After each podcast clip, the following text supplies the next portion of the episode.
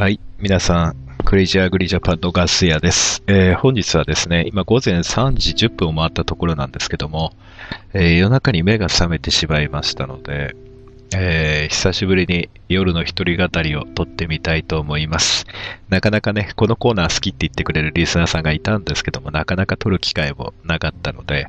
えーそうですね。私が前、本当に人生嫌になって、まあいろんなとこ、まあ失踪じゃない？まあ失踪みたいなもんですけどね、えー金もなく、ね、鈍行でいろんなとこ行った時、まあ、携帯の充電で図書館行ってね、携帯の充電ができるようなところ行って、日中はずっと本読んで時間潰したりしてたんですけども、えーっと、その時にですね、えーっと、明治時代の人かな、大畑末吉さんって方が翻訳してた、翻訳家の方があったアンデルセンの童話の、えー話を思い出してね。で、その、最近農業界を取り巻くね、えー環境とか、そういう状況というのを見て、ちょっとふと思うとこがあって、ふとウィキペディアでね、えー裸の王様、まあ劇団四季なんかでもね、裸の王様、昔からやっていて、まあそちら興味ある方はぜひ見ていただきたいんですけども、ちょっとウィキペディアにね、えー、担当あらすじをまとめたあ記事になっていたので、まあ原作と、まあアンデルセンがやったのはそのスペインで1335年のルカルノール伯爵の伯爵の一文から来てるんじゃないかってことであれなんですけども、アンデルセンの1837年の童話集、皇帝の新しい服。日本では、えー裸の王様ですかね。えー海外で翻訳されるときは、あの、ちょうどウィキペディアにね、あの、簡単にあらすじがまとめてあったので、あの、これを聞いてる方ね、農業関係者の方が多いと思うんですけども、あの、ガス屋がその、常日頃、まあ、うがった見方というかね、その、私あまりその人と同調、人の同、まあ、脳の障害なのかわからないですけども、人がいいと思うものを素直にいいって思えないんですよね。まあ、何か考えてしまうっていうのがあって、でもまあ一つね、いろいろこれを考えてみて、あの、私もたまに思い出してね、自分がこうならないようにっていうふうにその思ってることなので、まあ、こんなね、幼い話なんか聞いてられないよなんていう方もいるかもしれませんが、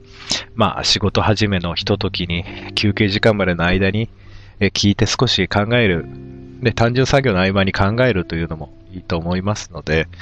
えー読み上げたいと思います。えーウィキペディアの裸の王様の記事にあります。あらすじ、岩波文庫の大畑末吉さん役、皇帝の新しい着物をテキストにしてあらすじを記載すると書いてあるやつですね。では読み上げます。ある国に新しい服が大好きなおしゃれな皇帝がいた。ある日、城下町に二人組の男が仕立て屋という触れ込みでやってきた。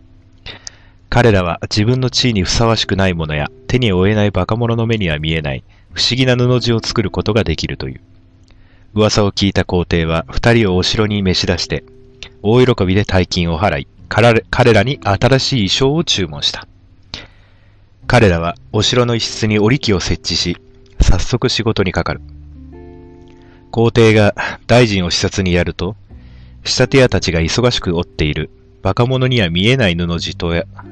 布地とやらは大臣の目には全く見えず、彼らは手に何も持っていないように見える。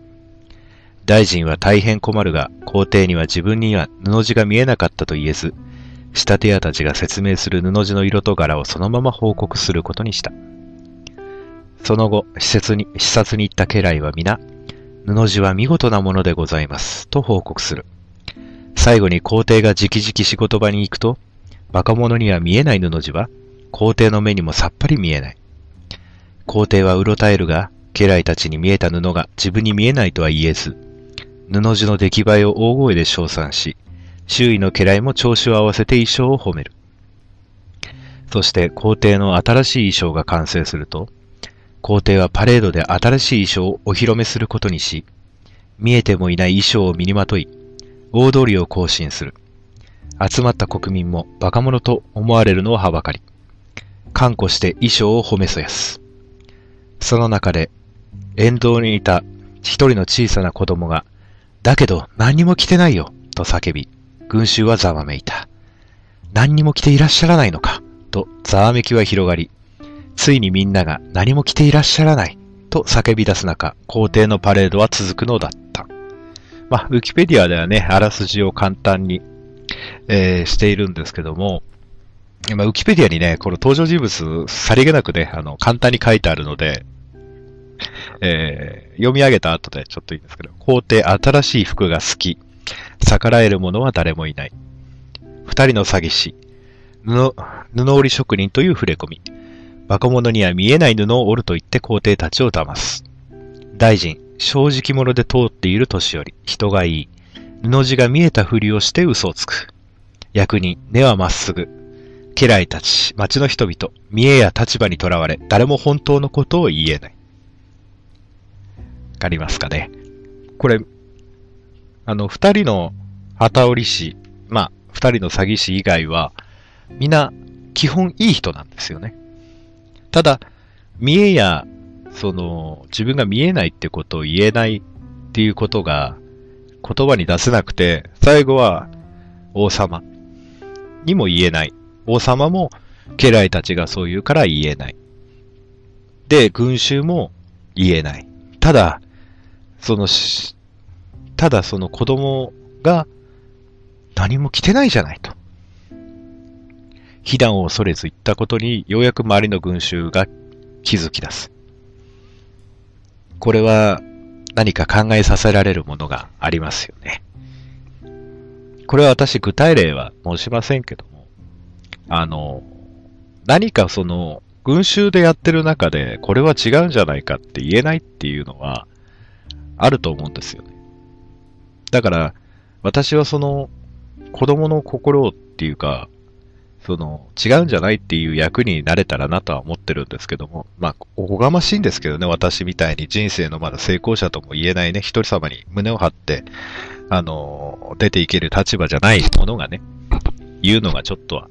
はばかられるんですけども、私は常日頃から、あの、そういうことを言える人間になりたいなとは思っているんですね。だから、様々な会議に出てきても、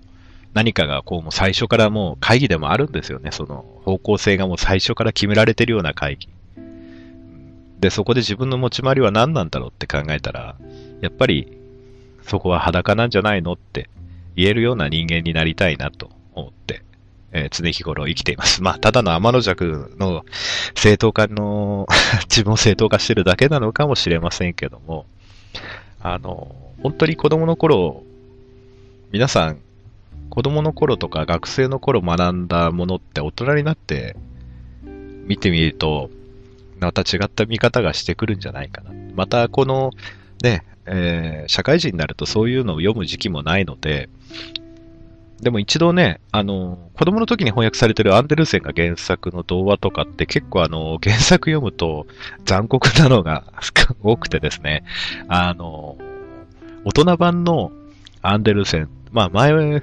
私も高校の時に出てたと思うんですけど、その大人のためのアンデルセン童話みたいな確か本が、ちょっとタイトルが出てこないんですけど、確かそういうのがあったと思うので、一度手に取って読んでみると面白いかもしれません。やっぱり昔のその、童話っていう子供向けの話なのか、まあ、教訓みたいな話っていうのは、やっぱりその、に、なんていうんですかね、その、ソフトランディングになっていないので、大人になったらもうそういうのは子供じゃないのでね、あの、トラウマになったりしないだろうし、一度み、そういうのから見てみるのも面白いかもしれません。あの、やっぱアンデルセンは結構ね、あの、日本で子供向けのアンデルセンはあの前編のみ紹介されてて、後半の本当のひどい結末がカットされてるとか、話がほとんどあの違うものになってるんじゃないかっていうのもあったりするので、まあ日本昔話もね、あの、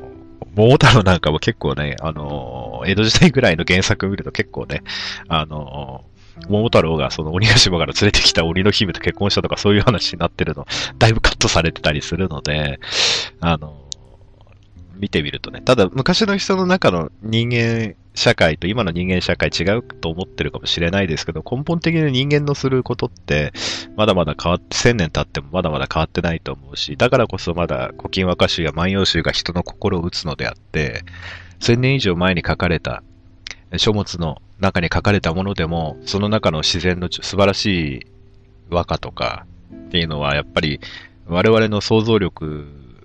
我々の想像力というか、我々の現代の発達したである人間からしても、やっぱり素晴らしいものは素晴らしいと評価されるものでもあるし、ね、まあ、あの、神話の世界になってしまいますけど、まあでも、ね、古事記だって、稲葉の国釣りだって、ストーリーとしてはね、大変読み応えのある、えー、ストーリーだし、本当にあったのかもしれないし、なかったのかもしれないし、まあ、それが海外で言うと聖書だったりとか、なるわけなんですけども、まあ、聖書もね、まあ、途中、いろんな会議で、あの、あの、福音書みたいなのはみんな、あの、捨てられ、あの、選別されちゃって、あの、ね、新約聖書、旧約聖書、まあ、いろいろ、ね、話の内容が、あの、いろんなその時代によってね、改変されてきたっていうのもあるんですけども、まあ、そういうのもやっぱ人間の規範となるような、えー、何かね、その人間、今となっては常識のルールだけども、その当時の人間が常識化するために考え出した当時の最先端の知恵が集まってると思うので、もしその、まあね、皆さん本読む時間があればそういうの手に取っていただけるのもいいと思いますし、まあ私も極力今の時に何かその